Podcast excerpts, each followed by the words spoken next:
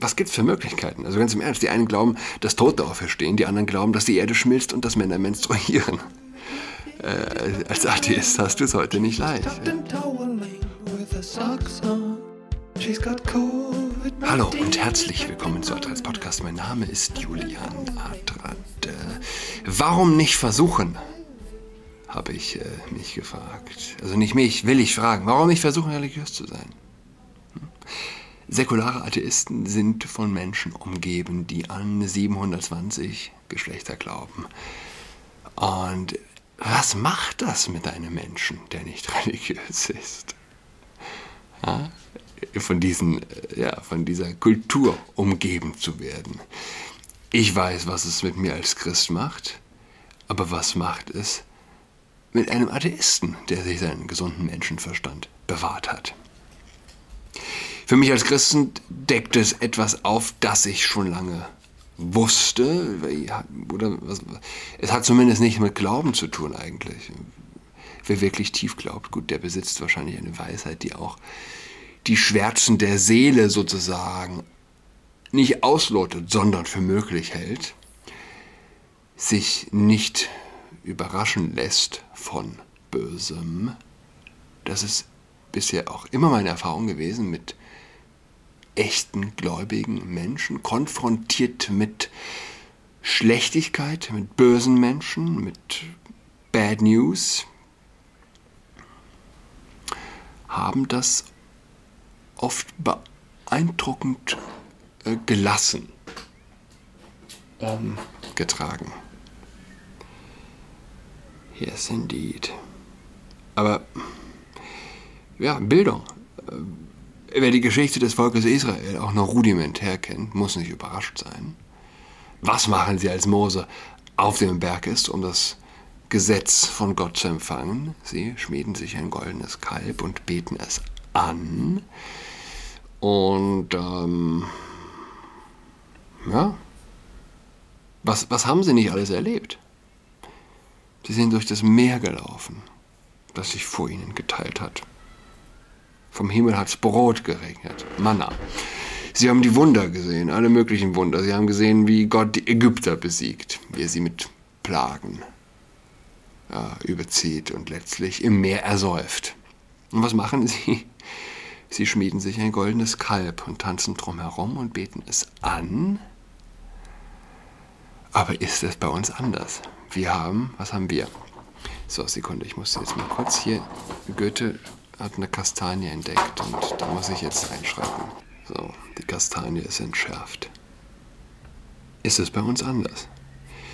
Wir haben Antibiotika und Hartz IV, Bürgergeld ab, ich glaube, nächstes Jahr. Wir haben Fernseher und Fleisch zum Spottpreis. Und was machen wir? Wir lassen Männer Männer heiraten und glauben an 800 Geschlechter. Und wenn ein Mann sagt, dass er eine Frau ist, dann glauben wir das. Sie glauben das. Ja? Ähm, einem Gläubigen ist es bewusster, dass der Mensch zu dem größten Schwachsinn in der Lage ist, zu der größten Bosheit, zu der größten Irrationalität. Ja? Wie können denn die Leute mit Jesus unterwegs gewesen sein, haben alles gesehen und dann doch nicht glauben? Diese Geschichten kennt der Gläubige zumindest. Klar, viele würden entgegnen, ja, aber der gläubige Mensch ist ja gerade derjenige, der an Schwachsinn glaubt, daran, dass Jesus über Wasser laufen kann, daran, dass eine Jungfrau ein Kind geboren hat, daran, dass ein Mensch getötet wurde und dann wieder von den Toten auferstanden ist. Und ja, der Gläubige glaubt an einen Herrscher über das All. Er glaubt an einen Schöpfer als erhaben über die Naturgesetze, die er definiert hat. Aber an was glaubt der Mensch, der ja, an menstruierende Männer glaubt? An was glaubt der Mensch, der glaubt, dass wenn ein Mann sagt, er ist eine Frau, dass er auch eine Frau ist? An was glaubt dieser Mensch? Dessen Wut im Übrigen keine Grenzen kennt, wenn er auf Menschen stößt, die sagen, dass das falsch ist. Wie heißt dieser YouTuber? Ketzer der Neuzeit hat mir mal jemand ein Video geschickt, in dem er Menschen interviewt und er fragt sie, wann, äh, Wenn ein Mann sagt, er ist eine Frau, ist er das dann wirklich? Und die Reaktionen sind unbezahlbar. Viele auch ohne sonderlich große Leidenschaft in ihrer Antwort. Sie überlegen vielleicht noch kurz, ja, und dann, dann stimmen sie zu. Ja, ist so. Und was glauben diese Menschen? So, und du, das frage ich mich. Du bist also Atheist, hast bisher die Religiösen für ein bisschen bescheuert gehalten. Und jetzt treten plötzlich überall diese Leute auf den Plan. Äh, ja. Die glauben, dass, dass es auch fair ist, dass wenn ein Mann im Frauensport mitmacht, ein biologischer Mann, dass das fair ist. Was macht das mit dem guten alten Atheisten? Was gibt es für Möglichkeiten? Also ganz im Ernst, die einen glauben, dass Tote auferstehen, die anderen glauben, dass die Erde schmilzt und dass Männer menstruieren. Äh, als Atheist hast du es heute nicht leicht. Ja? Wenn du tatsächlich noch ein ganz klass, äh, klassischer Atheist bist, der sagt, ich glaube nicht an Gott, ich glaube, dass der Zufall die Welt bestimmt. Wir sind ein Produkt des Zufalls. Schönheit gibt es, ja, aber sie ist auch ein Produkt des Zufalls aber du tickst halt trotzdem noch klar irgendwie in der Birne. Ja? Bist nicht vom Vogue-Kult gefangen genommen. Ich frage mich, ist das nicht gefährlich? Muss er nicht zwingend irgendwie in so eine Art Menschenhass versinken? Was sind das für Geschöpfe, muss er sich da fragen. Was sind das für Wahnsinnige? Was für ein Dreck, den der Zufall hier doch geschaffen hat? Was glauben die? Was, was, was geht, was, ne? Sie haben es nicht verdient zu leben. Die Erde wäre besser dran ohne sie. Kommst du doch schnell hin zu dem Gedanken. Und insofern sollte einen Versuch wert sein. Du glaubst nicht an Gott. Nun dann, glaub doch einfach mal für eine Woche. Geh in die Kirche, bete. Alle säkularen Umfragen sind sich einig. Gläubige Menschen sind glücklicher, leben länger, sind weniger anfällig für Depressionen, haben ein zufriedeneres Sexualleben, wie es so schön heißt.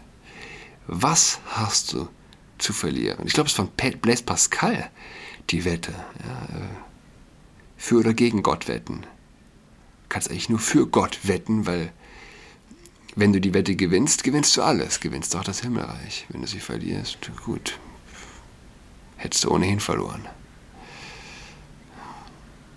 Wir ganz ehrlich sind, an den Zufall zu glauben, ist nicht irgendwie rationaler als an den Schöpfergott.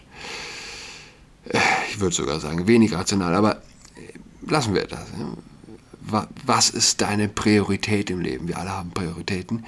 Die wenigsten, die sagen, sie, sie glauben an Gott, haben Gott als ihre Priorität. Die wenigsten, die an den Zufall glauben, haben sein Prinzip und den logischen Nihilismus als Prinzip im Leben, als ihre Priorität. Warum also nicht versuchen, eine Woche lang an den dreifaltigen Gott zu glauben? Die Dreifaltigkeit, die sich überall als Abdruck findet, ist gar nicht schwer. Vielleicht ist es auch schwer. Gibt die Geschichte von Augustinus. Er sitzt am Strand und denkt über die Dreifaltigkeit nach. Er schreibt ein Buch drüber. Und äh, ihm fällt ein Knabe auf, der am Strand ein Loch in den Sand gebuddelt hat und mit einem Löffel immer wieder Wasser aus dem Meer nimmt und es in, dieses, äh, in diese Vertiefung gießt. Augustinus bleibt stehen und fragt das Büblein, was es denn da mache. Und das antwortet, es wolle das Meer abschöpfen und trockenlegen, indem es das Wasser in das Loch gieße. Ja? Augustinus, klar, amüsiert. Und sagt dem Kind, ja, das ist unmöglich, das Meer ist viel zu groß. Und schlagfertig entgegnet ihm der Knabe, ich werde es wohl eher fertigbringen, das Meer auf diese Weise trocken zu legen, als du es fertigbringen wirst, mit deinem Verstand das Geheimnis der Dreifaltigkeit, auch nur ansatzweise, zu verstehen. Es ist viel zu groß. Wir sehen sie überall, aber sie ist trotzdem nicht zu letztlich zu durchdringen und zu greifen. Ich bin, äh, ich habe einen Bildartikel rausgesucht, Bild Plus, ja, hinter der Bezahlschranke. Nur das Beste für meine Hörer und Hörer. Wer einsam ist, der hat es gut, weil keiner da, der ihm was tut. So ganz recht hatte der deutsche Dichter Wilhelm Busch mit dieser Aussage wohl nicht. Überschrift war, das lässt uns wirklich schneller altern. Eine neue internationale Studie zeigt, wie schlecht Einsamkeit wirklich für uns ist. Überraschend, das Team um Dr. Fedor Galkin vom Startup Deep Longevity Limited, Deep Longevity Limited, hat herausgefunden, dass psychische Faktoren uns sogar rascher altern lassen als Rauchen. Galkin, wir zeigen, dass durch psychologische Faktoren wie Unglück oder Einsamkeit ein Jahr und acht Monate zum biologischen Alter hinzukommen. die Ergebnisse hinzukommen. Wir zeigen, dass durch psychologische Faktoren wie Unglück oder Einsamkeit ein Jahr und acht Monate zum biologischen Alter hinzukommen. Verstehe ich den Satz gerade falsch oder müsste es nicht heißen, abgezogen werden? Die Ergebnisse basieren auf einer Untersuchung von fast 12.000 chinesischen Erwachsenen. Diese Beobachtung bestätigt auch Altersforscher Professor Dr. Sven Völpel. Es ist auf jeden Fall so, dass soziale Kontakte und Interaktionen eine große Auswirkung auf den Alterungsprozess haben. Insgesamt nennt er sieben Faktoren, die das biologische Alter positiv beeinflussen. Positive Lebenseinstellung, Bewegung, Schlaf, Ernährung, soziale Kontakte und Interaktion, regelmäßige Entspannung, ruhige Atmung. Als ich ruhige Atmung gelesen habe, dachte ich, wann habe ich ruhige Atmung? Im Tagesverlauf. Und da muss ich doch ehrlich sagen, wahrscheinlich vor allem, wenn ich wochentags in die Kirche gehe. Völpel. Die meisten Menschen nehmen an, dass Ernährung der wichtigste Faktor ist. Das ist aber nicht so. Nummer eins für ein glückliches, gesundes und längeres Leben sind die sozialen Kontakte und Interaktionen. Ich meine, wäre ein Lockdown, äh, Lockdown akzeptiert worden, wenn anstelle des Biokults, ja, der den Menschen einredet, äh, ihr Leben sei nur dann und auch dann ausreichend Sinn gefüllt, ja, wenn sie Bioessen konsumieren, wenn also anstelle des Biokults das Wissen gestanden hätte, dass die sozialen Interaktionen Nummer eins sind für ein gesundes Leben. Ja, wäre nicht akzeptiert worden.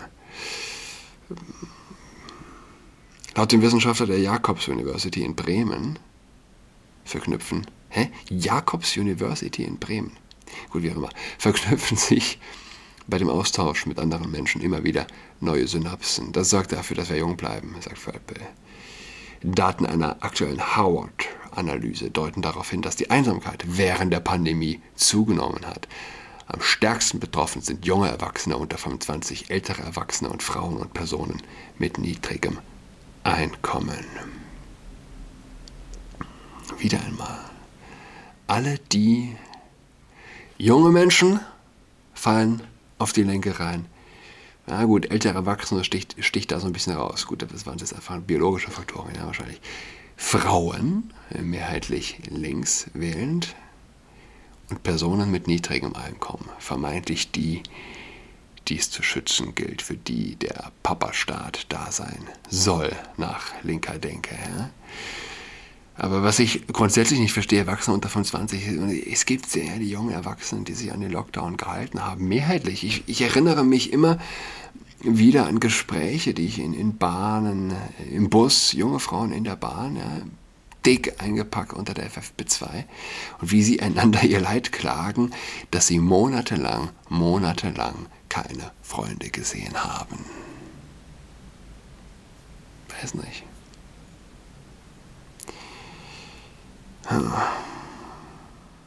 Auch das Risiko für Krankheiten wie Alzheimer, Diabetes und Herzkrankheiten wird laut den Forschern durch verschiedene Gefühle der Hoffnungslosigkeit um fast ein Drittel erhöht. Man hört Menschen oft sagen, dass sie sich ab Eintritt in den Ruhestand immer äh, wieder mehr Zeit für Familie, Freunde und Hobbys nehmen wollen. In der Realität kommt es dann meist anders. Sie machen es sich auf der Couch bequem, nehmen sich weniger vor, soziale Kontakte reduzieren sich, Dadurch sinkt der Blutfluss im Gehirn und die Menschen leiden schneller unter Depressionen und anderen Krankheiten. Das Alterungs, Alterungsphänomen durch Einsamkeit beobachtet er besonders bei Menschen im Altenheim. Nicht selten werden die Bewohner gar nicht besucht. Durch die Pandemie wurde die Vereinsam äh, Vereinsamung so weit verstärkt, dass sie die Menschen bis zu zehn Jahre Lebenszeit kostet. Zehn Jahre Lebenszeit, das muss man sich mal vorstellen. Das ist äh, jenseits eigentlich aller Vorstellungskraft. Am besten sollte man nie ins Heim, sagt Völpe. Aber das ist natürlich nicht immer möglich. Warum ist das nicht möglich? Naja gut, es, zu wenig Kinder gemacht, zu wenig Nachkommen. Dass der Lockdown mehr Leben gekostet hat als möglicherweise gerettet, ist offenkundig im Mainstream nicht angekommen. So wie sie jetzt noch alle brav Maske tragen, haben sie sich zwei Jahre lang nicht zum Arzt getraut. Es gibt ja die Zahlen, weiß nicht, so und so viel. Krebs, wenig, nee, weniger Früherkennungen zum Beispiel bei Krebs und so weiter und so fort. Aber es gibt Hoffnung auf sein Jungbrunnen, Jungbrunnenkonto kann man jederzeit einzahlen. Völpel nennt als wichtigste soziale Faktoren die drei Fs: Familie, Freunde und Fremde. Seine Regel besagt, einmal täglich mit allen drei Instanzen in Kontakt treten. Ob per Telefon, Nachricht oder bei einem Treffen. Auch der Kontakt zu Fremden ist wichtig, um sein persönliches Netzwerk auszubauen. Man lernt so verschiedene Lebensdimensionen und Perspektiven kennen, kann sich austauschen und soziale Kompetenzen trainieren. Und, und, also gewinnt Lebenszeit dazu.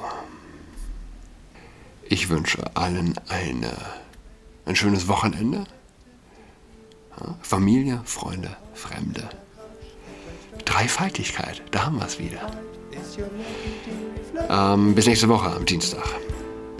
Tschüss. She's got COVID-19, she's tucked in all alone. She is tucked in toweling with her socks on. She's got COVID-19, she's tucked in all alone. She is tucked in toweling with her socks on.